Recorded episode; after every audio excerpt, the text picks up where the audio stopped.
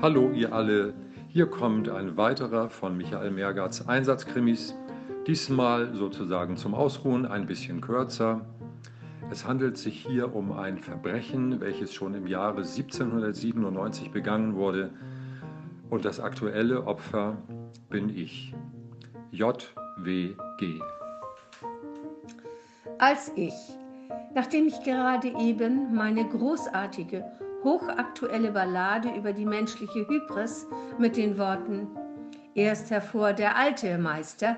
beendet hatte, ein bisschen in den geistigen Ergüssen anderer Autoren herumstöberte, traf ich zufällig auf ein Werk eines gewissen Herrn Goethe, welches dieser anno 1797 geschrieben haben will und glaubte, meinen Augen nicht zu trauen weil mir nämlich schon nach dem Titel und den ersten Zeilen, die mit hat der alte Hexenmeister begannen, dämmerte, dass es sich hier um meinen Text handelte, den ich soeben fertiggestellt hatte, was mich zu der kriminalistischen Schlussfolgerung gelangen ließ,